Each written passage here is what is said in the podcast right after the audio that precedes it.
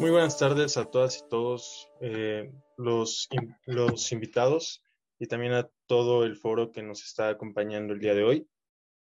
Hoy vamos a discutir sobre la Suprema Corte y las determinaciones que tomó recientemente en materia de transparencia y de protección de datos personales, tanto en la controversia constitucional promovida por la Fiscalía General de la República como en el Em, en la resolución que emitió respecto del recurso de seguridad nacional y pues tenemos a una serie de invitadas, a una, a una invitada y a una serie de invitados muy, muy especiales porque son de los mejores especialistas en el país para estos temas.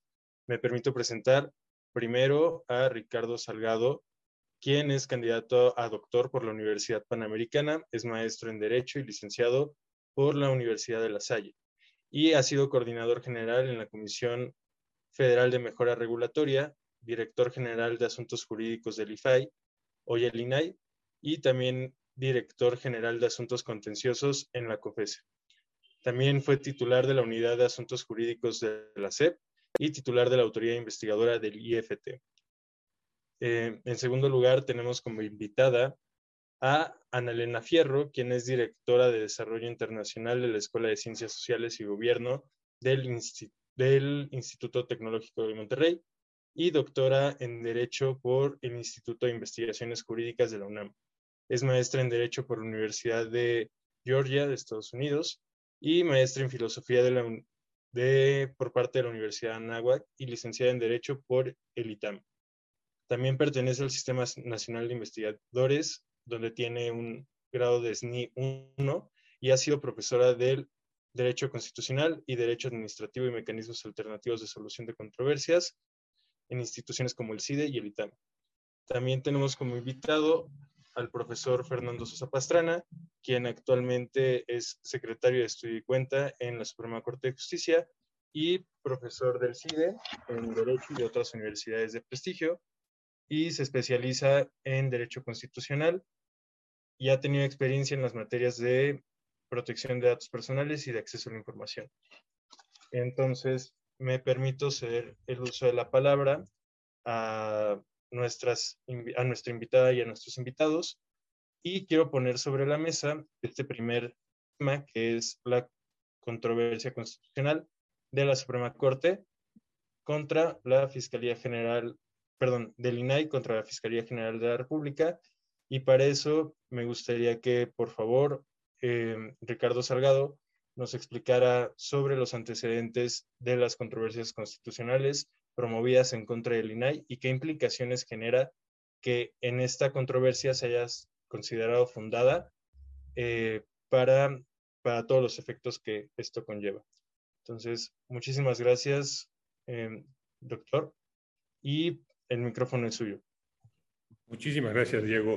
Pues muchas gracias a, a mis colegas que están aquí, a Ana Elena y a, Fernando. Este, la verdad es que creo que va a ser un excelente, un excelente foro y una buena discusión que ya habíamos empezado antes de, de, de iniciar la transmisión. Mira, yo creo que es importante dejar en claro que se estuvo manejando hace algunas semanas el hecho de que esta controversia que fue resuelta por la Suprema Corte de Justicia de la Nación abría la puerta a una serie de controversias en contra de las resoluciones del INAI. Y creo que es importante decirlo. No es la primera ni será la última de las controversias que se interpongan en contra del INAI. Hay que, hay que recordar que la última reforma que convierte al instituto en un instituto y un ente autónomo, en ese momento es cuando se abre la posibilidad de que se puedan interponer controversias entre dos entes autónomos. Entonces, eh, viene aparejada con esa reforma. Eh, déjenme ponerles nada más como antecedente que cuando el instituto era un descentralizado, tenía exclusivamente en la norma legal, no en una norma constitucional, la prohibición expresa de que las autoridades pudieran recurrir las resoluciones del INAI. Eso no quiso, o más bien no fue suficiente para que no se controvirtieran. Y yo en algún momento escribí un documento que decía la renuencia de las autoridades frente a las resoluciones del INAI. Pero afortunadamente todas quedaban en un amparo. Claro, intentaron otras vías, intentaron los amparos directos, los indirectos, los juicios de lesividad, hasta una controversia intentó un descentralizado en su momento, pero todas terminaban en eso. Todas terminaban en nunca otorgar ninguna resolución favorable, salvo un precedente del Tribunal de Justicia Administrativa que para mí fue gravísimo y fue un error tanto del instituto haber permitido que se, que se hubiera dado la nulidad de esa resolución, pero es el único en la historia del descentralizado. Cuando viene esta reforma, Hoy nos sorprendemos porque por primera vez la Corte, y aquí el doctor Fernando Sosa no nos dejará mentir, probablemente él tenga otro dato, pero es la primera controversia fundada y procedente, o procedente y fundada. Es decir, todas las demás que se habían empezado a interponer desde, el 2017 del INEGI, del IFT, del ACOFESE, en contra de las resoluciones del INAI, ninguna había sido fundada pero todas habían sido procedentes. Entonces, eso quiere decir que la, Suprema Corte abrió la puerta de estas controversias desde ese momento. Es más, yo haciendo un recuento de varias de las controversias, encontré algunas del 2014, pero son de, institutos locales de transparencia. Pero la primera que encontré de dos entes autónomos fue una del INAI en contra de la COFESE. Entonces, ahí también habría que platicarlo en algún momento, porque yo sí puedo y tú no puedes entendiendo el hecho de que hay una prohibición expresa en la Constitución. Pero a partir de esta reforma tenemos al menos dos de 2017, cuatro del 18, 13 del 19, 10 del 20, 9 del 21 y 2 del 22 que tienen que ver con temas de resoluciones del INAI. Puede que me equivoque en algunos números, pero vean ustedes la cantidad de controversias interpuestas en contra de las resoluciones del INAI por esta vía que se ha encontrado. La mayoría de ellas, que, son, que son del INEGI en contra del INAI, todas han sido, todas han sido este, procedentes pero infundadas. Es decir, la vía está abierta, pero al final la Corte en pleno o en sala o ha sobreseído o en su caso ha determinado que no son eh, fundadas, pero sí procedentes. Entonces yo creo que este es un tema toral, Diego, que yo creo que es importante que veamos, porque aunado al recurso de seguridad nacional, de revisión de seguridad nacional que está plasmado expresamente en la Constitución, esta es una vía. Y como lo decía el ministro Alcántara en, la, en la estenográfica de la controversia 325 diagonal 2019, si este va a ser la vía, se van a convertir en los revisores absolutos de las resoluciones del INAE, en todas las materias porque podemos discutirlo más adelante, esta en lo concreto tenía que ver con los nombres de servidores públicos de la Fiscalía General de la República y hay que ver hasta dónde eso era una facultad exclusiva y una invasión de esferas respecto de las resoluciones que les estoy diciendo en el caso del INEGI, del IFT o de la COFESE. Creo que este es un panorama muy, muy rápido, Diego, que nos puede servir para, para partir de ahí con, con los colegas que están aquí presentes. Realmente, y me gustaría que ya entráramos a platicar cuál ha sido el caso de la controversia constitucional que estamos trayendo a este programa. Y para eso me gustaría cederle el uso de la palabra a Ana Elena para que nos platicara precisamente cuáles son las cuestiones que se discutieron en este caso y por qué surge y por qué se lleva una controversia constitucional por parte de la Fiscalía. Muchísimas gracias. Muchísimas gracias, Diego, y muchísimas gracias a IntelliJuris otra vez por armar estas discusiones tan interesantes. Gracias al doctor López Ayón que, por la invitación. Mira, pues vamos tantito para atrás. Lo primero que creo que hay que dejar claro, porque es uno de los temas que se toca durante esta discusión, es cuál es el objeto de una controversia constitucional. Y aquí, pues recordando, como sabemos que este es un foro para abogados jóvenes, sí quiero hacer como esta parte, y disculpen la profesora que tengo dentro no lo puede evitar, ¿no? Y entonces quiero recordar eso. La controversia constitucional tiene un objetivo específico. Desde, la controversia está desde la Constitución en, en, 17, pero en 1994 con la gran reforma judicial se fortalece muchísimo este organismo, este, este mecanismo, pues porque estábamos entrando a la transición democrática, porque evidentemente había una mayor pluralidad en los distintos órganos y en los distintos poderes, y entonces se requería de un control del ejercicio de las competencias. Desde el constituyente permanente y en múltiples resoluciones, la Suprema Corte siempre ha reiterado que el objeto de la controversia constitucional es la preservación de la división de poderes y el régimen de competencial también de los niveles de gobierno, porque acuérdense que hay fracciones en las cuales distintos niveles de gobierno pueden presentar controversias.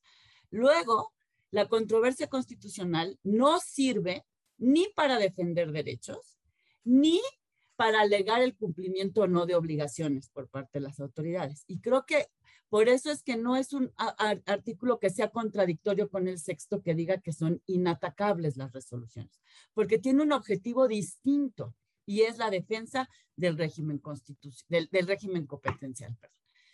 la Corte ha definido y ha ido como acotando, ha hablado que se trata de actos concretos y definitivos que invaden la esfera de competencia de otro órgano.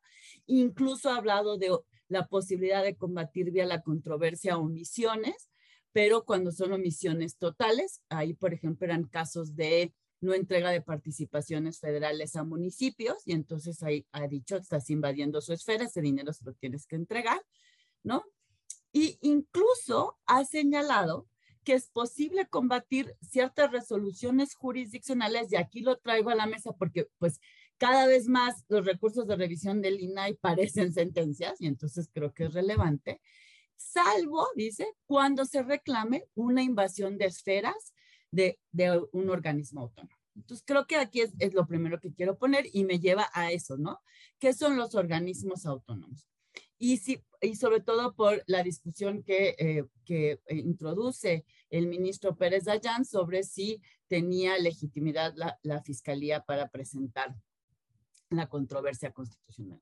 Actualmente el artículo 105 en la fracción, eh, en el inciso K dice, la controversia la pueden presentar dos órganos constitucionales autónomos de una entidad federativa, entre uno de estos y el Poder Ejecutivo, legislativo de la entidad, y luego la que nos compete, dos órganos constitucionales autónomos federales, o entre uno de estos y el Poder Ejecutivo o el Congreso de la Unión.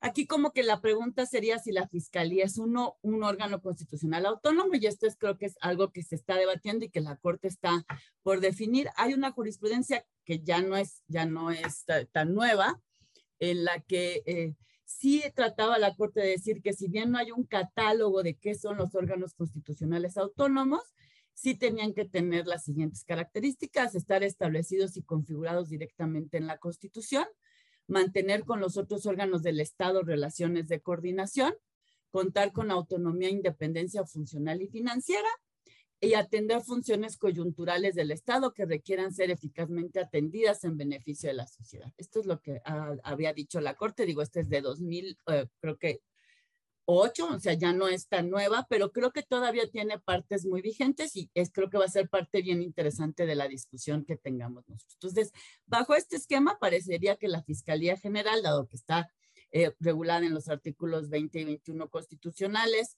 y, cuenta con estas características, parecería tener legitimación activa, como la mayoría, de hecho, de los ministros así lo, lo establecieron, ¿no? Cuando tú presentas, si se fijan, ¿quiénes son los sujetos de la controversia entonces? Son los órganos constitucionales autónomos como tales. Si tú lees el artículo sexto cuando habla de, de las definitivas e inatacables, se refiere a sujetos obligados. Y yo sé, y estos matices creo que importan, porque si tú estás hablando de sujetos obligados, estás hablando del cumplimiento de sus obligaciones y no de sus competencias. Y creo que, digo, es más fácil decirlo en abstracto que cuando vemos los casos concretos, pero creo que vale la pena tenerlo en mente por los contenidos de la resolución. ¿Qué pasó en este caso concreto? Y me voy aquí a referir justamente a cómo lo plantea el ministro Laines, que es el ponente en este caso. Una persona hace una solicitud de acceso y básicamente pide los nombres y los cargos de diversas subprocuradurías de la Fiscalía eh, eh, General de la República, la de Control Regional, la de Delitos Federales, la de Derechos Humanos y la CEID.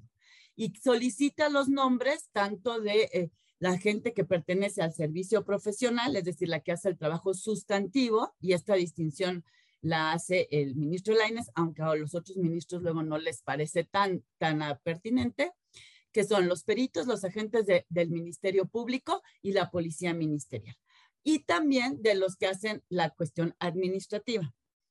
Eh, la fiscalía desde el principio entrega los datos de las personas de la parte administrativa, del personal administrativo, pero niega los del servicio profesional diciendo, y esto es lo que viene a alegar a la controversia, y por eso pareciera que sí hay el fundamento de decir que hay una invasión de esferas, señalando que si ella entrega estos nombres y estos cargos, esto puede generar una intromisión en el ejercicio de sus facultades porque se puede hacer un análisis de cuáles son sus capacidades de investigación y cuáles son sus perfiles de investigación y cómo los tiene distribuidos en, el país.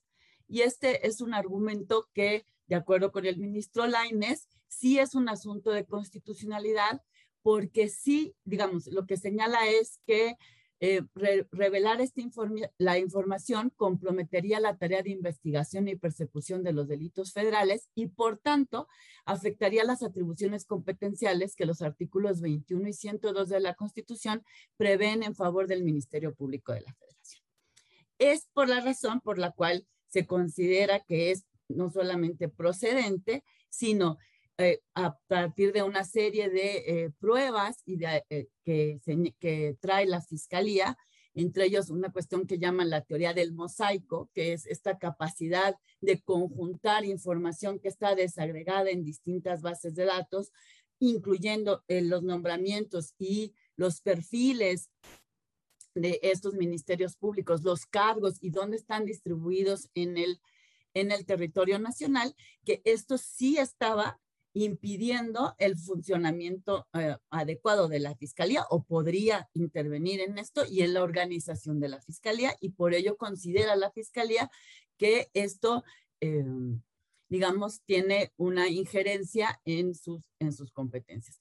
En algún momento señala que incluso puede comprobar que con la información que le están pidiendo, más la información que ya existe eh, pública en Internet, podría eh, incluso tener, tener, digamos, que represente incluso el 73% de las fuerzas, de las fuerzas que tiene distribuida en el país y que ingerir en esto invade sus competencias. Entonces, básicamente, digamos, ahorita me quiero quedar aquí. Estos son los hechos y esta es la razón por la cual la mayoría, en principio, considera que es eh, procedente la controversia constitucional porque si bien se trata de una resolución en un recurso de revisión, es, sí hay argumentos para tratar de eh, dilucidar si hay una invasión en las en las en ámbito de competencias de la fiscalía. Muchísimas gracias por, por esta aclaración de qué significa utilizar este recurso de control constitucional que es la controversia y en la vertiente en la que en la que funciona, ¿no? Que es precisamente para delimitar eh, los ámbitos competenciales de, las autoridades.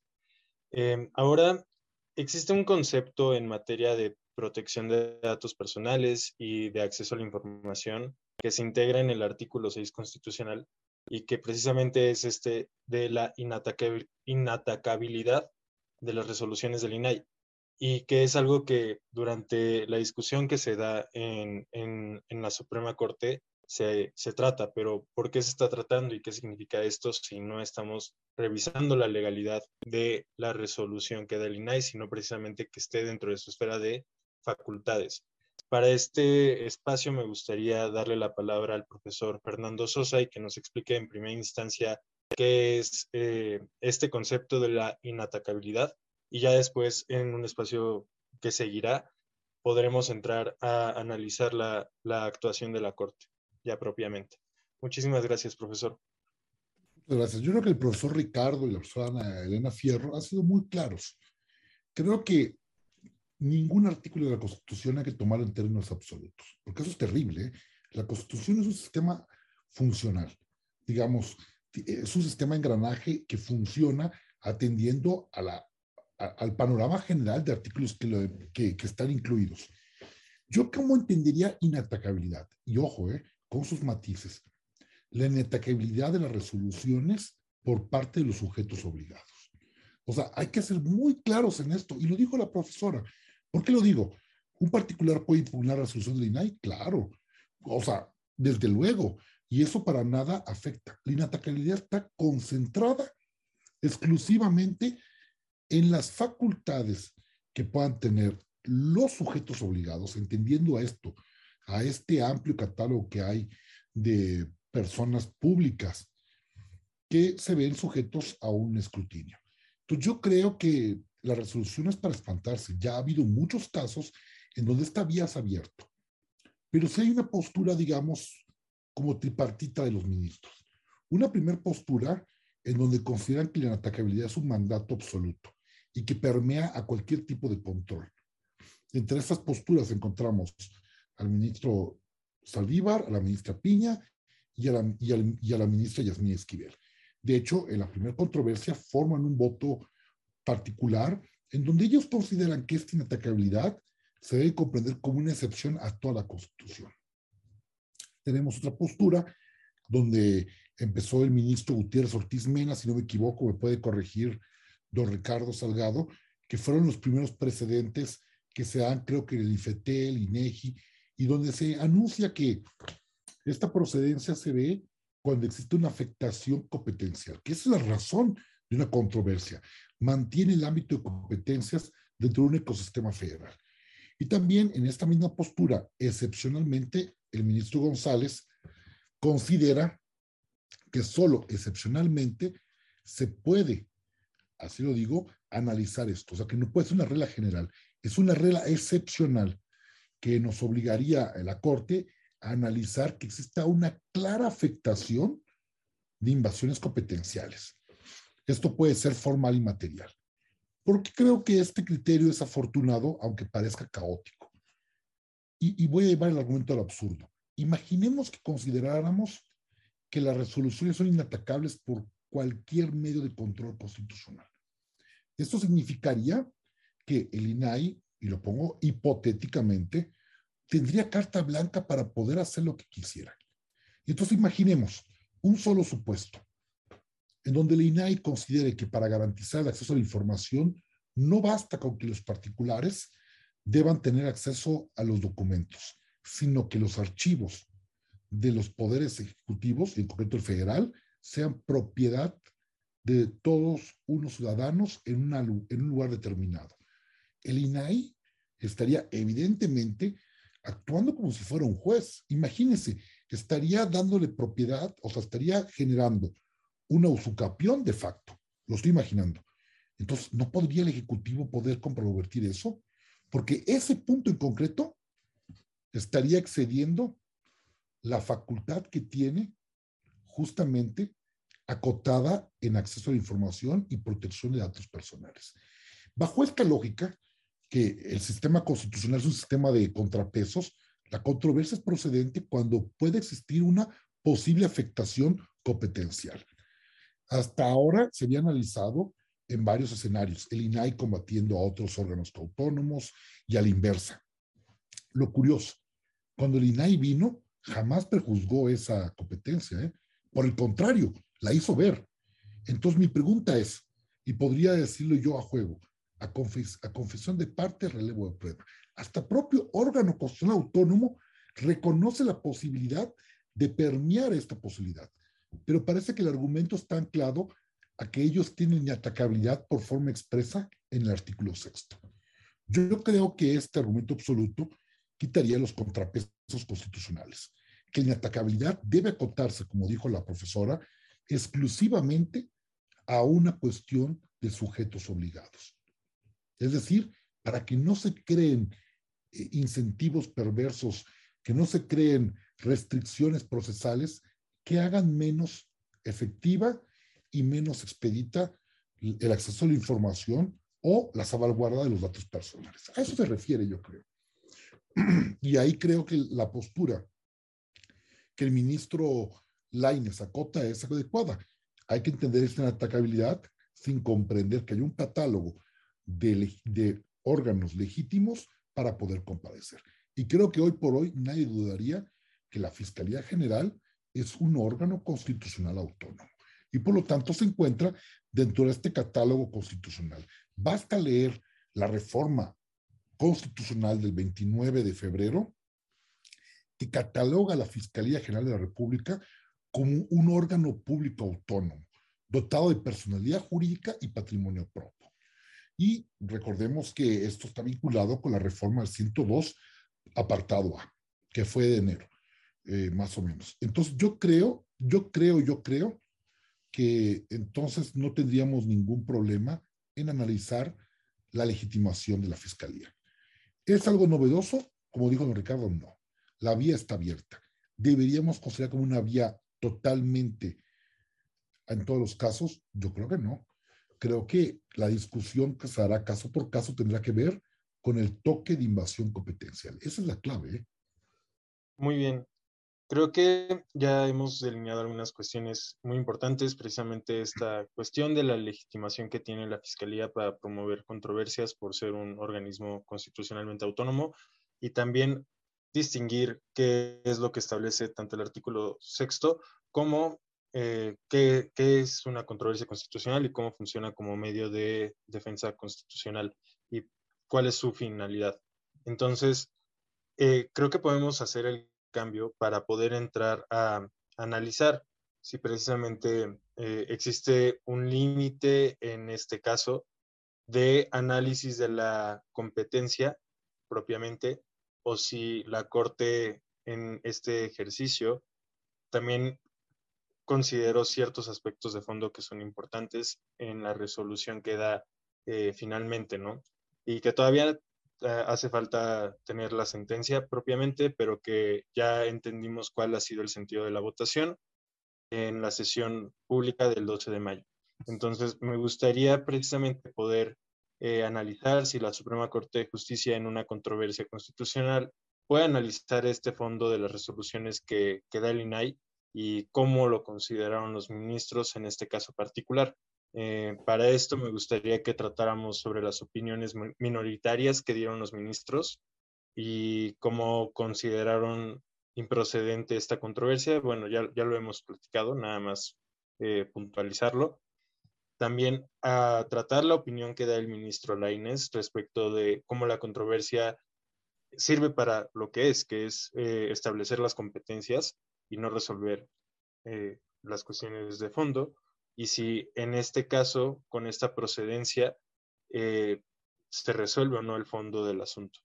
Entonces, para eso, primero cedo el micrófono a Ana Elena, después a Fernando Sosa y finalmente a Ricardo Salgado. Muchísimas gracias. Gracias. A ver, primero retomemos esta idea de que lo que dice el artículo sexto, que la hace inatacable, la hace y haría al INAI como, al INAI como que un órgano intocable. Y ahí, ojo, o sea, casi lo estarías aparejando a la Suprema Corte de Justicia, lo cual no es posible. Evidentemente que son atacables sus resoluciones, ya habíamos dicho vía el amparo. ¿Y por qué sí en la controversia constitucional? Y aquí creo que vale mucho la pena recordar lo que decía el artículo 105, 105, con motivo justo de la reforma de 2013 de transparencia 2014, cuando hace al Instituto Nacional de Acceso a la Información Nacional, ¿no? Y cuando lo hace un OPA.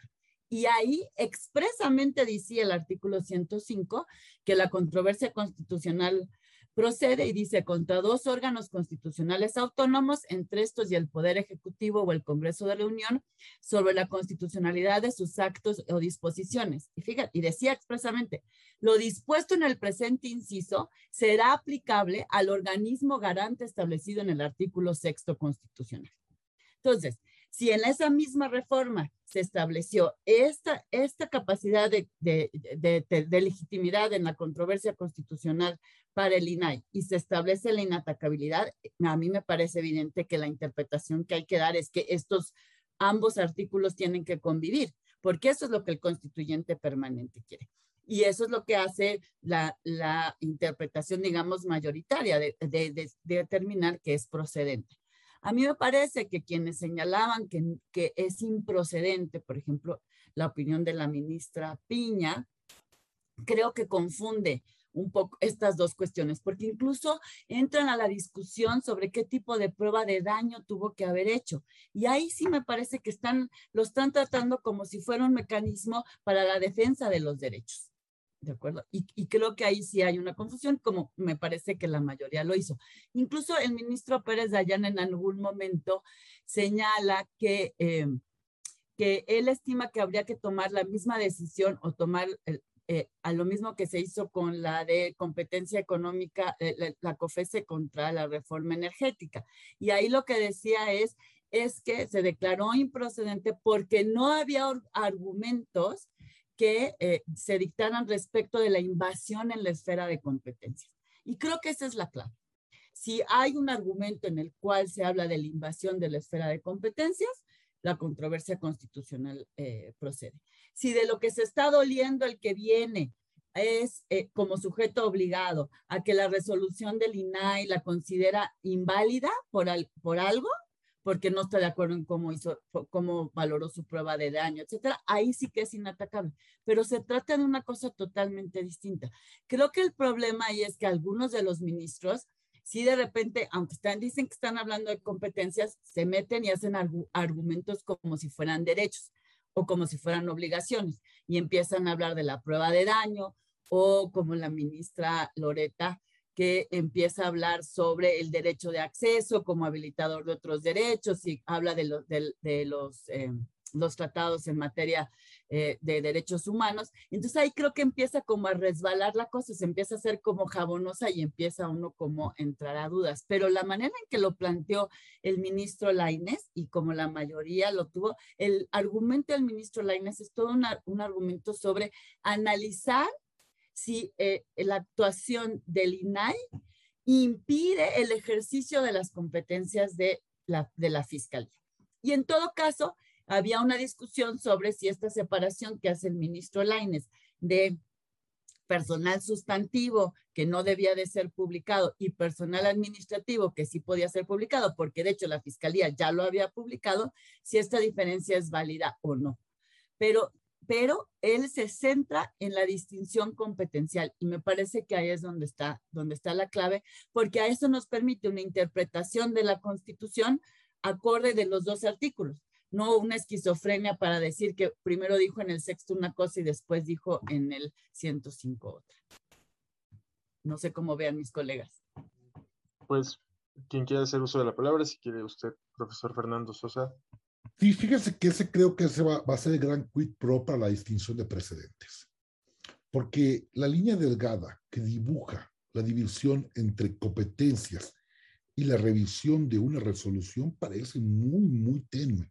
Y obedece bien hasta qué punto podemos ver el alcance de una resolución y si este alcance realmente existe con afectación competencial. Entre los votos en contra, como bien nos platicaban en la Fierro, están los votos de los que creen esta, eh, digamos, esta inatacabilidad de forma absoluta y está el del ministro González Alcántara. Y justo el ministro González Alcántara dice, es que para mí no me queda claro qué invasión competencial está argumentando eh, eh, la fiscalía. O sea, es decir, no me queda claro, aunque el ministro Laines hace una exacta expresión de la litis, aún así para mí, y dice el ministro González, pareciera que estamos analizando el alcance de la resolución impugnada. Es decir, para el ministro González dice, tendría que decirme exactamente qué función de las que le corresponden al INAI se está agrupando el INAI en perjuicio de la fiscalía, como por ejemplo, que a través de su resolución estuviera subsumiendo la función de investigación, o cómo esta, esta resolución estaría impidiendo de facto el ejercicio de una facultad constitucional. O sea, ¿cómo bloquearía de plano esta función? No que la entorpecería o que la haría más complicada o que pudieran develar. Y por eso el ministro González dice, para mí, yo creo que no hay una afectación competencial clara de la, de la Fiscalía. Y más allá de que podamos cuestionar o no la idoneidad de la resolución, para mí la, la, la controversia en este caso no se cumple el carácter excepcional que tiene. Es decir, una afectación competencial. Y creo que el gran trabajo de los precedentes va a ser delimitar un, un, mecanismo para que se fije el criterio de cuándo distinguimos afectación competencial para evitar caer, digamos, en confundir la revisión de derechos. Y creo que esta es, digamos, como una postura alterna a las dos posturas que estamos presenciando en el Pleno. Y esto es muy importante, porque como bien decía eh, la profesora Fierro, tenemos que comprender que esta inatacabilidad no es absoluta, pero que juega desde una idea con una perspectiva de controles de funciones. El INAI no es un órgano tutipotencial que pueda hacer todo a nombre de la transparencia. Tiene clara sus funciones y sus atribuciones. Y creo que esto ha sido objeto de discusión de otros órganos constitucionales y es parte de este engranaje de equilibrios de fuerzas en un sistema que hemos roto esta vieja idea de Montesquieu de tres poderes que cohabitan en un Estado. Un Estado contemporáneo tiene más funciones divididas en más órganos, atendiendo un órgano de especialización. Y entonces este es el equilibrio que se debe mantener en la división de funciones dentro de un Estado constitucional. Muchísimas gracias, profesor Ricardo Salgado. Muchas gracias, Diego. Pues como dicen, como dicen mis colegas, y efectivamente retomando un poco lo que dice la, doctora Ana Elena, hay que irnos hacia atrás a la reforma constitucional que crea, que crea este órgano constitucional autónomo en materia de transparencia y protección de datos. Y sin duda, toda la intención fue de incorporar un recurso de revisión en materia de seguridad nacional, pero toda la intención fue incorporar una controversia constitucional en contra de las resoluciones que pudieran invadir la esfera competencial, como lo dice la, la, maestra y como lo, dice, como lo dice el maestro. Esa fue la razón. Quien no se haya dado cuenta de esa reforma y que no haya querido ver que desde ese momento se abrió la posibilidad de atacar las resoluciones del INAI, tal cual se ha planteado en esta mesa, no las resoluciones tal cual por ser resoluciones, sino por una invasión de esferas, que los entes o los sujetos obligados lo estén llevando al extremo de toda resolución del INAI, como lo hace el INEGI, atacarla a ver cuál pasa y cuál no pasa, eso es distinto. Pero en este caso concreto, como lo dicen y como lo dice el ministro eh, González Alcántara, esta línea muy delgada de la resolución del INAI tiene o no una invasión de esferas competenciales frente a las facultades expresas que tiene la Fiscalía General de la República. Eh, yo les voy a poner un ejemplo concreto en donde hubo una invasión de esferas y donde la Corte se pronunció, y es lo que decía el maestro eh, hace un momento. Cuando el INAI interpuso esta controversia en contra de la COFESE por el reglamento de transparencia que aprobó ese organismo constitucional autónomo, en donde sí había una invasión de esferas, porque quien debe de determinar los procedimientos en materia de transparencia y protección de datos es el INAI. Entonces, ahí era clara la invasión de esferas competenciales. A mí no me queda tan claro que en este caso concreto, como lo dice la maestra, formalmente lo estemos, o como lo dice también el maestro, Fernando. Yo creo que ahí tenemos un problema y va a pasar lo que dice el ministro Alcántara también. Se va a convertir la Corte en el revisor de todas las resoluciones del INAI, porque hay que decirlo con toda su claridad. Este revuelo que hizo esta resolución al ser fundada procedente y fundada, va a traer aparejada una cascada de controversias de muchos entes que no habían pensado en interponerlas. Insisto, los de cajón en el INIREGI, algunos del IFT, algunos de la COFESE en mucho menor cantidad, pero digamos el cliente frecuente de esa corte ha sido el INEGI. Y hoy la Fiscalía, veamos hasta dónde empieza a interponer otra serie de controversias en contra de las resoluciones del INAI y como bien dice el maestro Fernando, los precedentes que permitan a la Corte delimitar efectivamente cuáles sí y cuáles no. Pero más allá de eso, volvemos al tema de fondo. Al momento en que tenemos un instrumento jurídico que puede permitir la defensa de los sujetos obligados, en ese momento se acaba la transparencia porque son, son, son procedimientos muy, muy, muy largos, muy complejos. El recurso de seguridad eh, eh, en materia de, revisión de seguridad nacional, hay asuntos del 2015 o 16 que no se han resuelto al día de hoy. Las controversias igual. El problema va a ser qué va a suceder si viene una cascada de controversias. ¿Cómo se va a hacer esta prueba ex ante para saber si hay o no una, una, violación a las competencias de estos sujetos obligados. Lo pongo sobre la mesa porque si hoy en día les dije rápidamente cuántas controversias había que tienen que ver más o menos con el tema del INAI y al menos son nueve en el 2021 y van dos en el 2022, imagínense después de esta resolución cuántas van a llegar. Entonces ahí, ahí lo ponemos sobre la mesa, este, colegas. Pues Creo que podemos abrir otra ronda de comentarios y precisiones que quieran hacer eh, la y los panelistas. Entonces, adelante, profesora Ana Elena. Ay, gracias. A ver, es que este último punto que dice Ricardo, creo que sí nos da pie como para preguntarnos eh, algo que, por ejemplo, eh, muchos académicos como Mauricio Merino, el exministro Cosío, siempre han dicho, cuando tú estás en un órgano de estos, de como de última instancia, cuando eres titular de un órgano de estos, y es el caso del INAI, pues también tiene que imperar la prudencia. Y en, el, en la invasión de esferas, pues también pasa esto, es esta idea de que, oye, no me andes rayando mi cuaderno, porque si me rayas mi cuaderno, pues vamos a entrar en controversias en las cuales al final, dado lo que señalaba el maestro Ricardo Salgado, ¿no? Dado lo largo de estos procedimientos, a veces, digamos, eh, voy, a, voy a impedir tu trabajo o voy a hacer más ineficaz la transparencia, simplemente ahogándote en, en, asuntos, ahogándote en controversias constitucionales. Entonces ahí sí creo que eh, sí vale la pena como pensar esto, cómo argumentas tus, tus, tus resoluciones y cómo las defiendes en la controversia constitucional para que entonces pues este, no, no, te caiga este aluvión de resoluciones, porque sí es cierto eso, ¿no? Siempre habían sido eh, procedentes pero infundadas.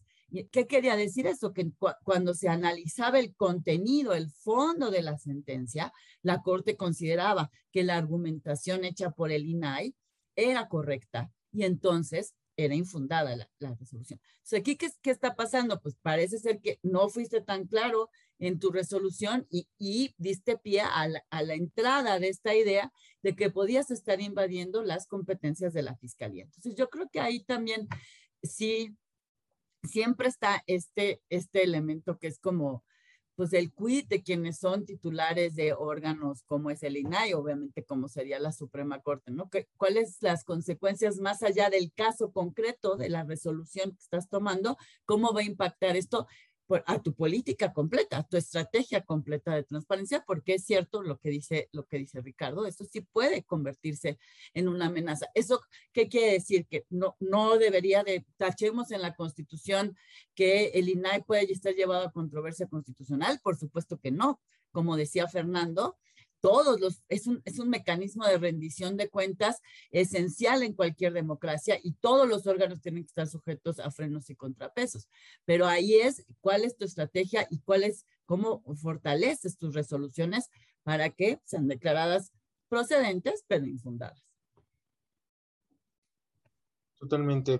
Y sin duda esta situación nutre muchísimo el debate y quisiera que sigamos eh, por lo menos con las, con las impresiones que tiene el profesor Fernando Sosa respecto a si esto, en qué medida afecta la garantía del derecho de transparencia y de acceso a la información. Mire, yo creo que en la medida que se vayan analizando más controversias van a poder aperturar. Yo me preguntaría, ¿el que haya resultado esta vez fundado da pauta para que se pueda la litigiosidad? Bueno, lo está hablando don Ricardo, que ha sido director general de dos órganos autónomos. Entonces, yo estoy seguro que él está pensando como un director general de ese órgano autónomo, diciendo, pues aprovechemos la ventana. Es un riesgo, un riesgo que creo que es válido asumir. En una democracia hay que asumir riesgos. Ahora, ¿esto pone en riesgo? No, yo creo que no. ¿eh? Entre más promuevan estas controversias, va a permitir a la Corte empezar a analizar los momentos de delimitar, digamos, esta invasión de controversias. Hasta ahorita no hemos visto muchas controversias. De hecho, el mapeo que hicimos, pues son de una plétora muy reducida de controversias que no exceden la veintena, o sea, una decena de controversias. Y en la mayoría, si lo queremos ver, se le ha dado la razón al INAI de una u otra forma que ha ejercido bien sus competencias. Entonces, cuando yo escuchaba por parte de algunos expertos de transparencia que este era un caos, pues no, en las democracias se ganan y se pierden, y también en asuntos de controversia. Si yo lo viera en términos estadísticos, es una, en una plétora reducida de controversias que se han establecido. Pero miren, y voy a tratar de no ser peyorativo el INAI, también es saludable esto por una segunda razón. A diferencia del IFETEL, a diferencia de COFESE, que son órganos constitucionales en donde existe una diferencia técnica y que los que se designan son técnicos de esa materia, el INAE es un órgano ciudadano. Esto quiere decir que los comisionados no necesariamente son abogados, ¿eh? y que, por ejemplo, un economista va a tener un concepto de propiedad y sus efectos en un ecosistema social totalmente distinto a un abogado. No quiere decir que con eso sean menos cualificados, quiero decir que puede estar la posibilidad de que excedan sus funciones en pro de querer garantizar un derecho, pero afectando quizás el desenvolvimiento de otras áreas competenciales. Quizás esto es lo importante. El que exista la vía permite que no exista absolutos. Y como bien dice Adriana Fierro, eh, demanda prudencia, pero cuando la prudencia no se obtiene por propia prudencia, se obtiene por jurisprudencia, aunque parezca una rima que me acabo de hacer ahorita. Entonces, pues, esa es parte del sistema de contrapesos. Es parte de que la prudencia es quizás un valor ético, pero no necesariamente es un, un valor constitucional, lamentablemente. Y yo creo que, como diría Oliver Wendell Holmes, el derecho está hecho para las malas personas. ¿Qué quiere decir esto? Cuando tú piensas en qué va a hacer una persona con una resolución, evidentemente van a tratar de pensar, como dice don Ricardo, justo tratar de utilizar esta vía, pues tratar de para prorrogar, ¿no? El cumplimiento de sus obligaciones. Creo que esto va a dar oportunidad para que la Corte empiece a ver los diferentes aspectos del estetocopio que es la impugnación de las obligaciones del INAI y quizás cree un precedente en donde haga más restricta la procedencia. Pero aquí el problema es no que sean procedentes infundadas, porque entonces ya acabaste todo un proceso jurisdiccional que pudiera detener el acceso efectivo a, un a una información, sino preguntarnos hasta qué punto valdría la pena decir que la procedencia se deseche de plano. Y esto se va a conseguir cuando empecemos a desdibujar una doctrina constitucional que una vez superado que la inatacabilidad no es absoluta, entonces empezar a ver los contornos de cómo comprendemos esta inatacabilidad, y aquí asumo la postura del ministro con el trabajo, sea una excepción para, no, para crear, evitar una litigiosidad, pero una excepción necesaria. Muy bien. Creo que podemos abrir un espacio de algunas preguntas que tenemos eh, por parte de la audiencia.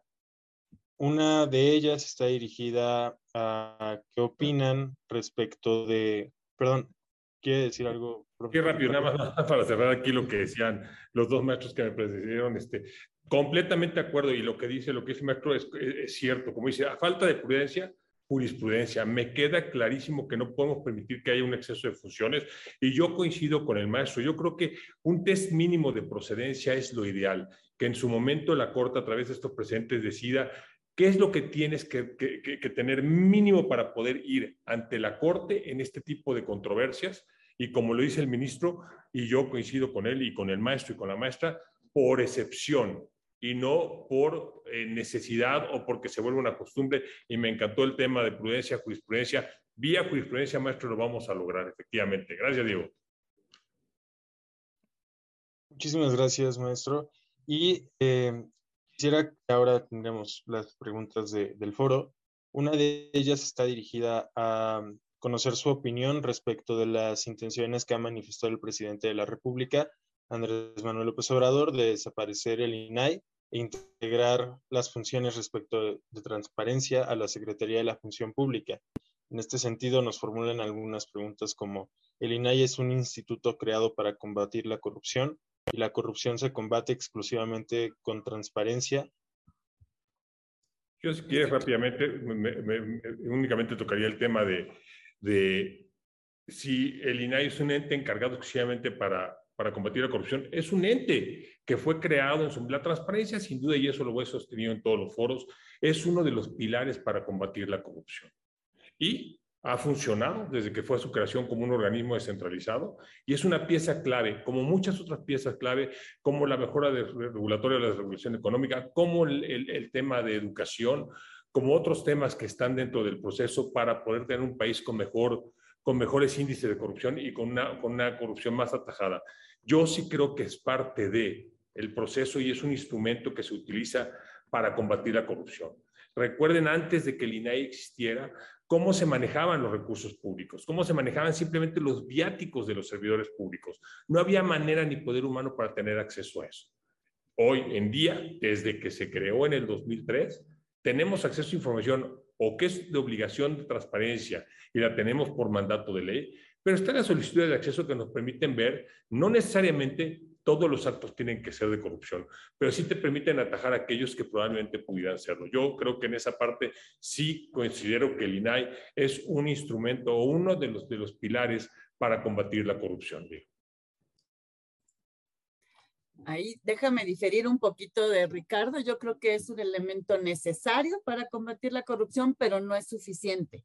O sea, conocer de actos de corrupción, conocer de desvíos es bien importante y sí eh, coincido efectivamente eh, de, de 2000 para acá, digamos que es cuando hacemos la transición democrática y generamos y fortalecemos estos órganos, conocemos mucho más, pero cuando solo conocemos y no se sanciona, hay una sensación de impunidad, que es lo que hoy molesta mucho a nuestra población y de hecho sucede. Y creo que entonces es bien importante ahí decir que Además de que la transparencia para la corrupción es como el primer paso, pero luego tienes que tener auditorías superiores independientes que revisen, órganos que corrijan sus errores, mecanismos efectivos de sanción de funcionarios públicos eh, corruptos, etcétera. Hay todo un entramado de cosas que son lo que se generó cuando se pensó en 2015 en el Sistema Nacional Anticorrupción y que se está echando a andar y que ahora, ahora lo, lo han parado muchísimo, lo han desvirtuado muchísimo, no le nombran, a, por ejemplo, no está completo el CPC del sistema, o sea, ahí hay muchas trabas, aunque la corrupción ha logrado avanzar, digamos, perdón, la transparencia ha logrado avanzar en materia de combatir la corrupción, faltan muchas cosas que hacer. Pero hay otra cosa más importante. La transparencia no solo es para combatir la corrupción. La transparencia es también un mecanismo de acceso a la participación ciudadana. Es un mecanismo que fortalece la democracia. No, uno no puede participar. El, doctor Sergio López Ayón tiene un estudio y un análisis de cómo surge el derecho de acceso a la información en nuestro país y marca cómo a los primeros que se les reconoce este derecho en la reforma del 77, me parece política, es a los partidos políticos precisamente para poder contender en mecanismos de igualdad con el régimen en el gobierno. Entonces, ojo, la transparencia no solamente sirve para combatir corrupción, la transparencia es un mecanismo esencial en, una democracia, eh, para la participación ciudadana en la toma de decisiones públicas, por ejemplo, para el presupuesto participativo también. Entonces, creo que es, eh, es mucho más complejo lo que se logra y por eso también hacer tanto hincapié en una, qué debe ser una política nacional de transparencia, porque tiene que abarcar todos estos elementos. A mí me da siempre inquietud cuando el INAI se vislumbra simplemente como un casi un tribunal que revisa eh, denegaciones de acceso a la información como, como este tipo de mecanismos eh, exclusivos, porque pues como bien decía Fernando, ni siquiera son todos abogados. Y la idea de que no sean todos abogados es justamente porque se trata de que sean los directores de una política nacional de transparencia que sirva para muchas cosas y no solamente para combatir la corrupción. Tiene que ser un árbitro autónomo e independiente, pues ahí déjenme usar este término muy coloquial de que la mula no era arisca, pero la hicieron. En muchos países, efectivamente, los organismos de transparencia pertenecen al Poder Ejecutivo, pero en nuestro país dada esta corrupción sistémica que todavía enfrentamos, tan, los niveles de desconfianza tan importantes que existen como muestra los índices de transparencia internacional y los distintos que, que miden nuestros niveles de, de, corrupción, es que se generó en la transición democrática la idea de generar el INAI como órgano constitucional autónomo, pero no solamente el INAI, ¿eh? el INAI, el INE, COFESE y FETEL empezando por el Banco de México. Es decir, esto, este esquema y esta conformación que tenemos, la creamos justamente por el alto nivel de desconfianza que existía ante un régimen que vivimos durante el siglo XX de un monopolio férreo, de un poder muy importante por parte del Poder Ejecutivo. Y entonces, pues como que tratar de regresar a, a esa época me parece que pues va a contracorriente de lo que fue todo el esfuerzo de transición democrática mediante la cual se generaron estos órganos constitucionales autónomos, incluyendo, por supuesto, el INAI. Sí, o sea, la transparencia es un mecanismo, como bien dice don Ricardo y la profesora Ana Elena, que le tengo mucho aprecio, pero es un mecanismo que puede tener muchos sentidos.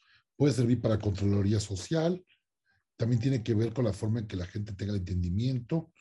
Yo creo que el primer esbozo de la importancia de transparentar lo encontramos yéndome muy atrás en el libro segundo de la República, cuando se platica la famosa historia del anillo de Giges. ¿Se acuerdan? Esta historia del pastor encuentra un anillo que lo hace invisible, aunque parece un spoiler del Señor de los Anillos, digamos que la idea primigenia viene en Platón. Y lo que dice Platón es muy interesante, digo, más allá de la epistemología de la justicia.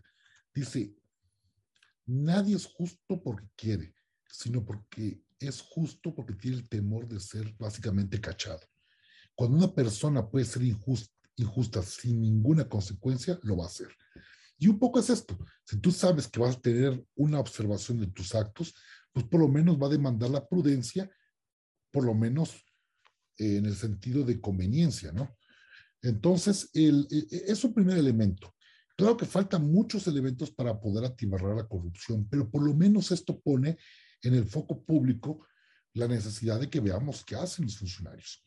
Creo que es fabuloso ver ahora con transparencia muchas cosas que antes parecían como mitos o ocultos o eran parte de esta, de esta rumorología que existía de cómo funciona el poder. Y esto creo que es un gran primer paso. Un paso que, como bien dice, nació por la necesidad de desconfianza y creo que se ha convertido en un elemento fundamental. Basta ver los recursos, basta ver la cantidad de, de solicitudes que se procesan, basta ver cómo se ha perfeccionado este tema, cómo algunos propugnan por una transparencia focalizada, una transparencia proactiva, y yo creo que es un primer paso. Ahora, tiene que haber consecuencias, pero eso es otra historia. La corrupción obedece a muchos factores, pero la transparencia creo que nos permite vislumbrar con mejor claridad cómo operan o cómo funcionan nuestros entes. Y eso creo que es importantísimo. Y, y yo creo que en la medida que la transparencia sea acotada, es decir, que no se limite más que por una cuestión excepcional, es el camino que debemos seguir. Y esto es, creo que es un gran paso. Así lo veo yo. Definitivamente y muchísimas gracias por, por sus participaciones. Creo que eh, pudimos tener un cierre muy adecuado al tema de esta controversia y dirigido precisamente a garantizar la transparencia y qué comprende la transparencia y por qué es importante la transparencia en nuestra sociedad. Lamentablemente no nos alcanzó el tiempo para hablar del segundo tema que teníamos previsto, que era el recurso de revisión, de revisión en materia de seguridad nacional promovido por la Oficina de Presidencia y que es un tema también muy, muy interesante que buscaremos tratar en, un, en una continuación de este programa. Pero eh, quisiera agradecerle su tiempo, quisiera agradecer al foro por su participación y por asistir a, este programa de la serie de jóvenes abogados y hacerles a todas las personas que nos acompañan una invitación a nuestro taller de actualización en justicia constitucional, en donde se analizarán precisamente este tipo de recursos o de medios de control constitucional, como lo puede ser eh, la controversia. Eh, será eh, coordinador el ministro José Ramón Cosío, bueno, ministro en retiro José Ramón Cosío, y pues les esperamos Esperamos que haya sido de este espacio y muchísimas gracias a nuestra invitada y nuestros invitados. Entonces, también les cedo el micrófono para agregar cualquier comentario que quieran. Es suyo el espacio. No, nada más, muchísimas gracias por la invitación. Por ahí veo que en el chat había una discusión sobre eh, los nombramientos, ¿no? Sobre si los nombramientos garantizan la autonomía de estos órganos y creo que eso da, por supuesto, como para otra charla. Eh, y si deben ser órganos técnicos o no. A mí me gusta cómo se nombran a los de COFESE y IFT, pero sé que a Ricardo no. Entonces, eso podría ser dar pie para otra discusión bien, bien interesante y ojalá eh, se tome en cuenta. De verdad, muchas gracias. Como siempre, un placer estar aquí en IntelliJuris. Bueno, pues yo de igual manera como la maestra les agradezco muchísimo.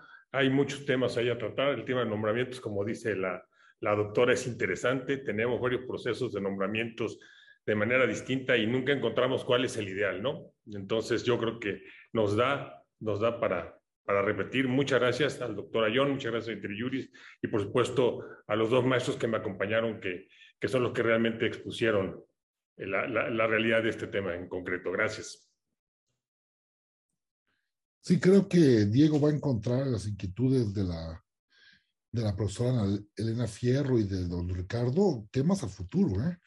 Y ya que estoy aquí, creo que el de los nombramientos es necesario. Yo no me preocuparía tanto por el nombramiento de los comisionados, me preocuparía más por el nombramiento del aparato burocrático. Es decir, yo creo, y, lo quiero dar si puedo robarle cinco minutos, porque creo que es algo que no hemos analizado, cuando Bruce Ackerman hace un artículo fabuloso que se llama Adiós a Montesquieu, dice que un gran valor de los órganos constitucionales, digo, no, maneja este concepto, pero está enclavada en esta idea de la diferencia técnica, como en el caso de Chevron, dice, es justamente la autonomía del personal que lo integra.